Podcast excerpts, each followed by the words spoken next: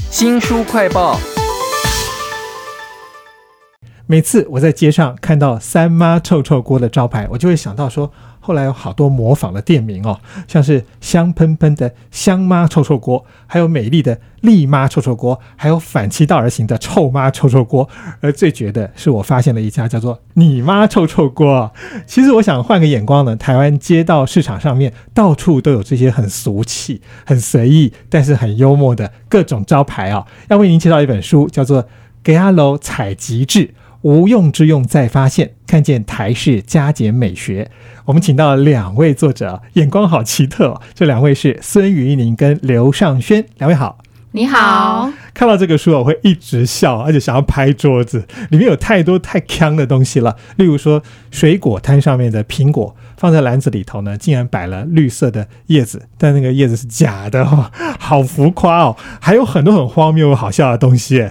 嗯，你刚刚提到那个叶子，其实是我们在书里面的陈列法里面叫做以假乱真法，就是街上有很多水果摊啊，它上面的叶子其实都不是水果本身真正的叶子，是用一种常常出现在路边啊、校园的一种植物叫做鹅掌叶，然后这个叶子呢，它其实是深绿色的，然后很耐放，就很多摊贩会用这样的方式去衬托他们的水果看起来很新鲜，然后颜色又是很对比的样子。其实我在你们拍了那么多张水果的。照片里面看到真正的哈密瓜叶子也摆在上面了哈，那张可能是另外一个惊喜啊。在书里面，其实我看到你们写每一个照片的文案的时候，我都很想拍桌子讲说：哇，你们怎么想到的？例如说，像是菜市场里头常常看到一堆一堆的生姜摆在一起，你们就会形容成姜姜姜姜山，我都觉得好像有个音乐在旁边响起来，或者是冬瓜摆在一起就是冬冬冬瓜墙。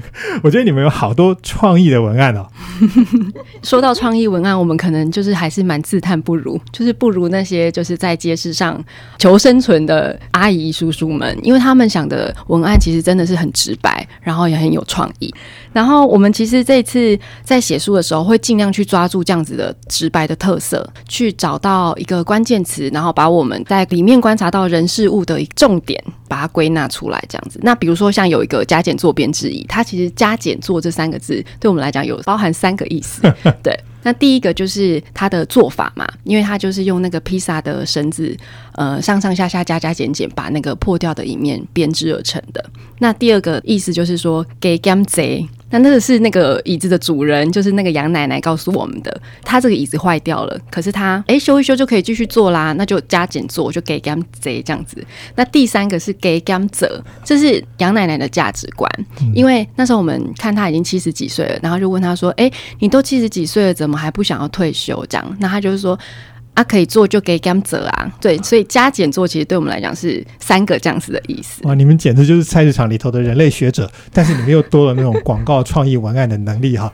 这本书的书名也很特别，叫做《给阿楼采集志》哈，是无用之用再发现，看见台式的加减美学。你们刚刚讲了好几位摊贩老板，都告诉你们很多故事。例如讲到椅子的话呢，有一张好可爱的小椅子，是一个水果摊的老板。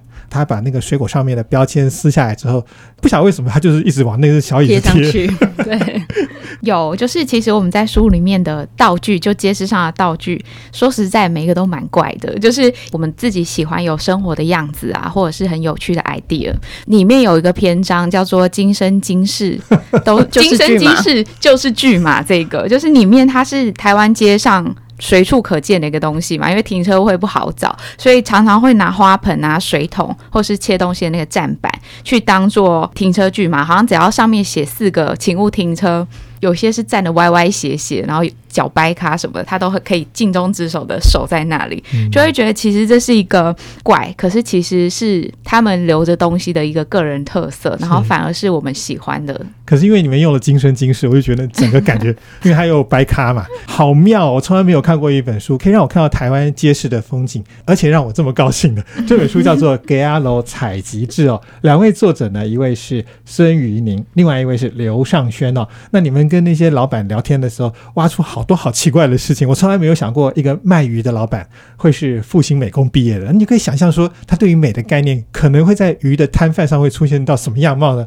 他会挑鱼的颜色来摆，所以你会看到鲜艳的放中间，不鲜艳的放旁边。其实我们这次在街市上真的访问到非常多有趣的人。那像有一个叫廖大哥，你看他就是壮壮的、黑黑的，然后绑个头巾，穿那个围裙，然后就在路边卖那个烤鸡。他其实以前是一个赛鸽达人，是真的冠军。对，真的很夸张那种，就是国外的杂志会来采访他，跟他请益的那一种。那我们就在旁边问他，然后听他讲他为什么，应该是钱赚够了没有？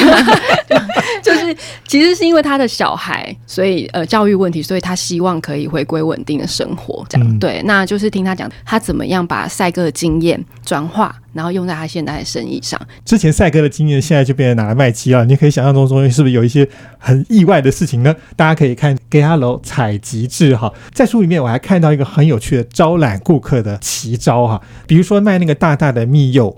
那个老板大概太无聊了，在密柚上面用自己的彩色笔写了一堆字。当然招财进宝这种是常见。他写了一个“我怕太太”，我就想说，我怕太太这个密柚到底会有多少人会去买这一颗？刚刚你提到那个“我怕太太”那个，后来我们去问他，其实还有另外一个意思，就是反过来念是太太怕我。然后因为这个是他说他这是他自己想的一语双关的用法。然后另外还有一个是街市上常常有出现谐音字的用法，也是很有梗。在板桥重新市场里面有一间鸡肉摊，然后它跟台湾的护国神山。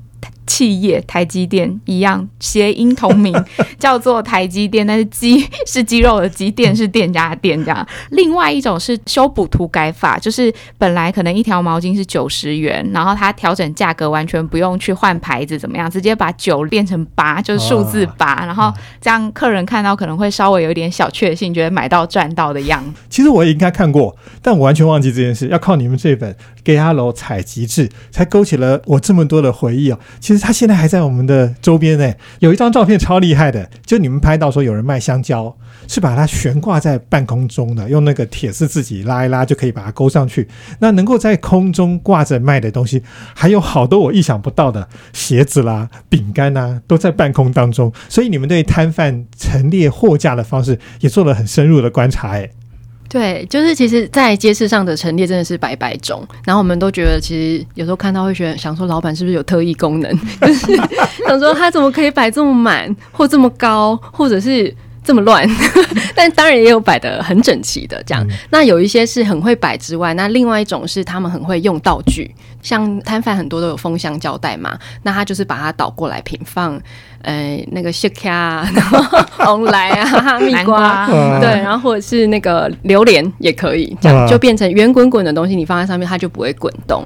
那另外我们还有看到在街市上有像摩托车，就是利用它的龙头跟座椅的高低差，对，然后它再绑一些平台啊盒盒子之类的，对，然后就可以来卖葱，然后还可以分哦，上面的价位比较高，下面的价位比较低，这样可以顺便分类。我看到那个摩托车真的笑出来了，我们应该看过，只是我没有。发现到它哦，在这个给阿楼采集制里面，好多的创意都全部就在我家的附近，什么北投的自强市场啦，然后是万华。那你们是怎么样找到这么多的市场的呢？就一开始，其实我们在设定路线的时候，是先用谷歌、谷谷歌、谷歌、谷歌、Google Map，很强。然后我们在搜寻，就是台北跟新北有哪几区，哪几个区块，我们可以先事先规划。那如果今天是轮到新北的板桥区，那可能就会有重庆市场啊，然后南新市场，还有可能是海山市场，几个接近的市场，把它排成一条路线。那我们就当天就是八点出发，然后一直要逛到十二点，就三个市场刚好可以连在一起，然后就可以逛完这样子。所以我们是以区块，然后作为目标，所以。大概是五十个市场。全部走完这样子，所以也可以省时省力啊。但是又可以看到非常多的市场，原来只有台北、新北这两大区而已。那我很希望你们下一次的 Galo 采集制可以把全台湾各种奇奇怪怪的市场里头的奇怪的模样全部都拍给我们看啊。其实我自己有去一次台中的某一个旧市场，我发现它有一种台式的马卡龙，超大的一个拳头这么大，非常有趣。这是 Galo 采集制给我们的乐趣啊！非常谢谢两位作者孙瑜宁、刘尚轩。来为我们介绍，谢谢您，谢谢听众朋友。如果想要重复的收听我们的节目，或者说您只听到了一半，想要补足的话呢，我们在脸书、YouTube、Spotify、Podcast 都有新书快报，欢迎您下载 APP 订阅频道。我是周翔，下次再会。